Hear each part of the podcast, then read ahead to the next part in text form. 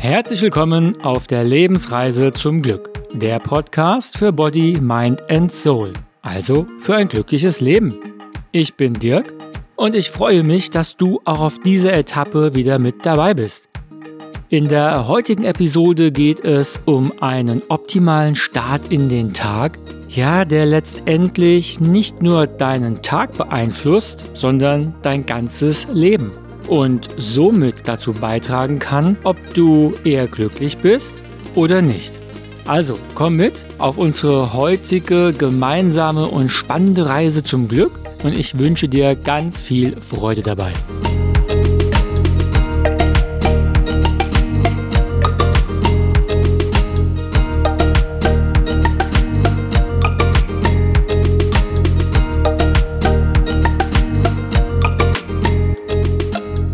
Ja, heute geht es um den optimalen Start in den Tag. Und eventuell hast du schon einmal den Begriff der Morgenroutine gehört. Nun, der optimale Start in den Tag hat im Prinzip auch etwas mit einer Art Morgenroutine zu tun.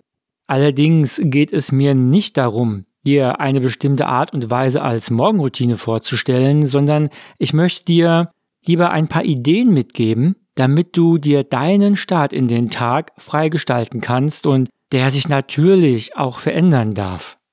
Und es kommt nämlich nur auf ein paar wichtige Regeln an. Und um diese soll es jetzt gehen. Naja, und letztendlich ist es nur eine einzige Regel und die lautet, die erste Stunde gehört dir. Und das ist natürlich eher symbolisch zu verstehen, denn es dürfen auch gerne zwei Stunden sein. In dieser Zeit vermeide ich zum Beispiel Kontakte und eine Einflussnahme von außen. Also das bedeutet kein Instagram, kein Facebook, keine Nachrichten, keine E-Mails, keine Zeitung. Also egal was es ist, ich bleibe in meinem geschützten Raum. Und ich nutze die Zeit, um entweder Sport zu treiben, um zu meditieren, ein Buch zu lesen, mir daraus auch dann Notizen zu machen ein Video zu einem bestimmten oder interessanten und inspirierenden Thema mir anzuschauen, meine Katzen zu beschmusen, über den Tag positiv nachzudenken, also ihm schon mal so in Gedanken durchzugehen und äh, mich auf die Sachen freuen, die so kommen. Ja, und natürlich auch, um zu visualisieren. Also mir alles das in der Zukunft schon mal vorzustellen, was denn dann eintreten soll. Ja, und ich nutze die Zeit auch ganz gerne zum Arbeiten, denn ja, manchmal ist es einfach gerade morgens so nach dem Aufstehen für mich die beste Zeit, um ganz, ganz produktiv und kreativ arbeiten zu können. Also auch gerade wenn ich vielleicht ein neues Buch schreibe, dann äh, ist das gerade so eine heilige, eine heilige Zeit für mich, wo ich wirklich mir nur einen Kaffee hole, mich hinsetze und dann lasse ich es einfach fließen, weil ja, wir da in diesem, in diesem Zustand noch ja, ich sag mal, mit unserem Gehirn auf ganz guten Frequenzen unterwegs sind und dadurch einen ganz guten Zugang zu uns bekommen. Ja, aber das, äh, mach, da mache ich mal einen Podcast drüber, über die einzelnen Gehirnfrequenzen und wie wir sie ansteuern können, wie wir sie für uns nutzen können. Ich glaube, das wird auch spannend. Egal, was ich also mache, es dient immer mir und meiner positiven Ausrichtung auf den Tag und mein Leben. Dazu kommt dann noch das ganz tolle Gefühl, etwas ganz Wichtiges an diesem Tag bereits erledigt zu haben, nämlich mich um mich gekümmert zu haben. Ja? Und es ist nämlich für unser Glück enorm wichtig, dass wir uns um uns selbst kümmern, dass wir dafür sorgen, dass es uns gut geht. Dafür haben wir nicht nur die Verantwortung, sondern wir haben auch die Macht, das zu tun. Doch wenn man damit wartet, bis sich eventuell mal Zeit im Laufe des Tages dafür ergeben könnte, ja, oder man dann mitten im Alltagstrudel ist, dann, ja, kommt das meistens zu kurz.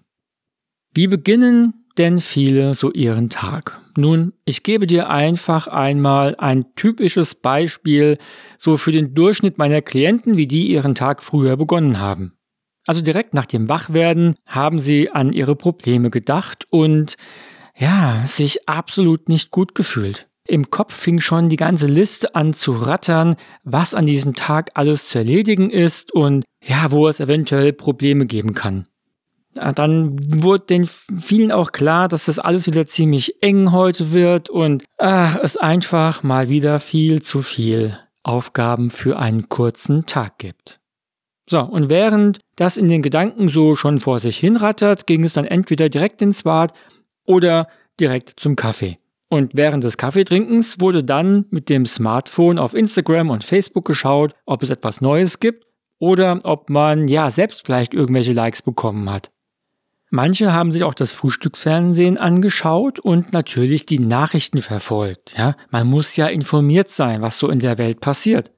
Dann wird sich in aller Eile auf den Weg zur Arbeit gemacht und der Tag nimmt seinen Lauf. Ja, der Punkt ist, er nimmt dann den Lauf, den er meistens nimmt, weil diejenigen sich von ihren negativen Gefühlen steuern lassen und schon voll in ihrem Alltagsprogramm eingebunden sind. Und diese negativen Gefühle entstehen dadurch, dass man sich hauptsächlich mit negativen Einflüssen beschäftigt und nicht bei sich selbst ist.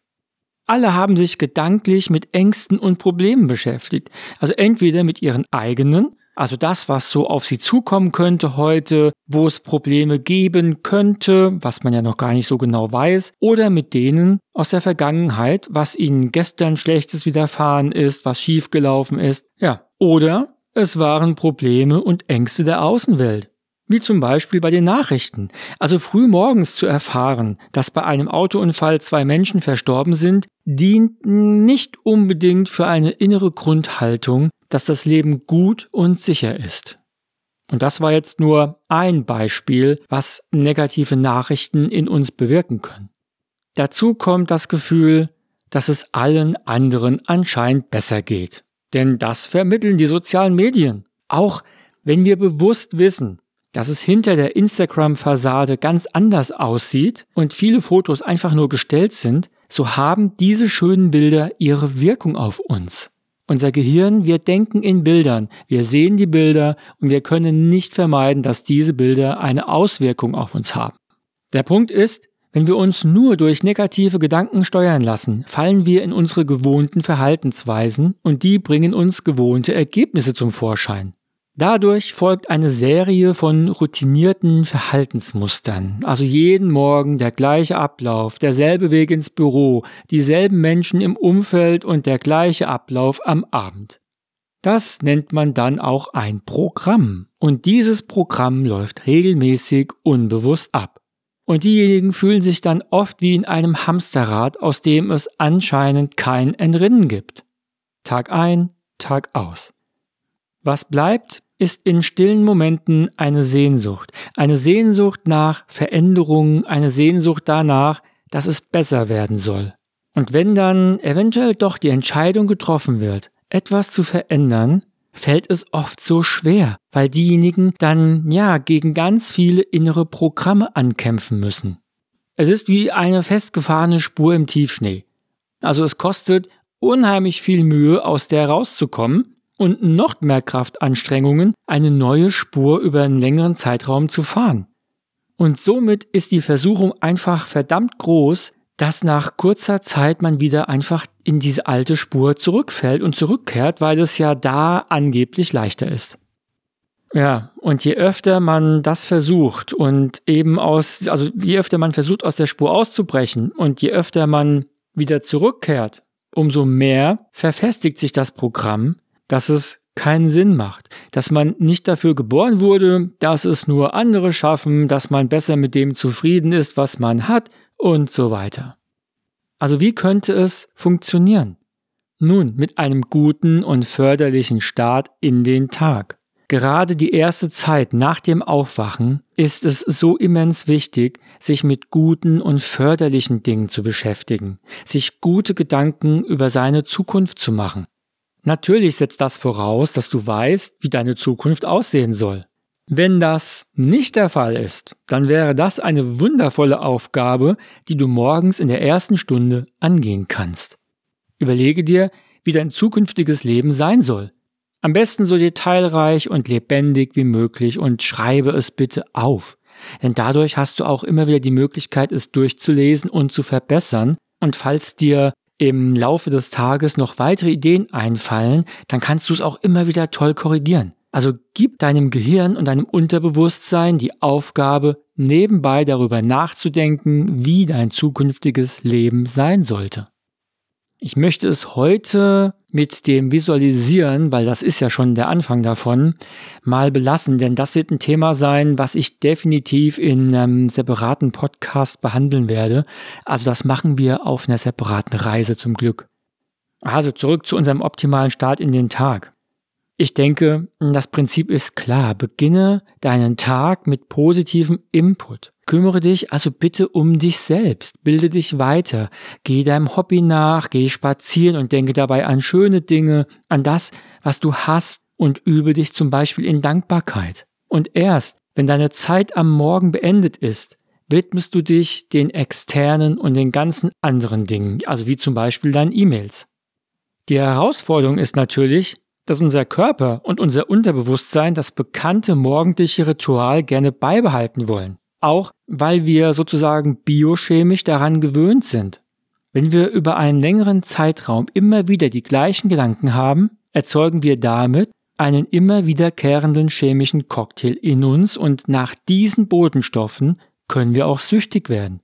Es ist also vollkommen in Ordnung, wenn du zum Beispiel meditierst oder Sport treibst und dann so Gedanken auftauchen wie, hm, jetzt doch mal schnell bei Instagram reinschauen oder ah, dass man heute eventuell doch gar keine Zeit dafür hat, weil so viele Dinge ja anstehen und und und. Ja, es ist manchmal fast wie ein Entzug. Also egal, welche Überzeugungskünste deine innere Stimme hervorbringt, rede mit ihr. Sag ihr zum Beispiel, hey, ich bin heute extra früh aufgestanden und diese zusätzliche Zeit steht mir praktisch extra zur Verfügung. Ich habe also für die restlichen Tagesaufgaben gar keine Zeit weggenommen, sondern es ist genügend vorhanden. Zu dem Umstand, dass Gewohnheiten zu verändern immer etwas Energie erfordert, kann es natürlich sein, dass du zusätzlich noch ein weiteres inneres Programm überwinden musst. Also, wenn du zum Beispiel jetzt denkst, nachdem du das Ganze so gehört hast, ja, das ist alles ganz schön und gut, aber das macht eigentlich gar keinen Sinn, sich morgens erstmal um sich zu kümmern, sondern hey, die Energie nutzen, um erstmal Aufgaben zu erledigen. Ja, da bin ich schnell im E-Mails abarbeiten, da kann ich andere Dinge erledigen, ich bin morgen schneller, weil der Berufsverkehr noch nicht ist und was auch immer.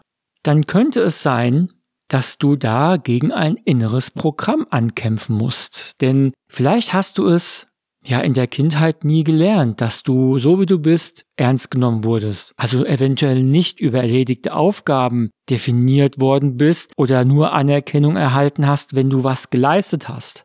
Viele haben ja auch vielleicht gelernt, wenn man einfach nur mal so rumgesessen hat und diese berühmten Luftlöcher sich angeschaut hat, dass es dann hieß, ey, mach mal was Produktives oder sitz nicht so faul rum, mach mal was. Was immer in der Kindheit aufgetaucht ist, wie wir geprägt worden sind, diese Programme laufen bei uns ab.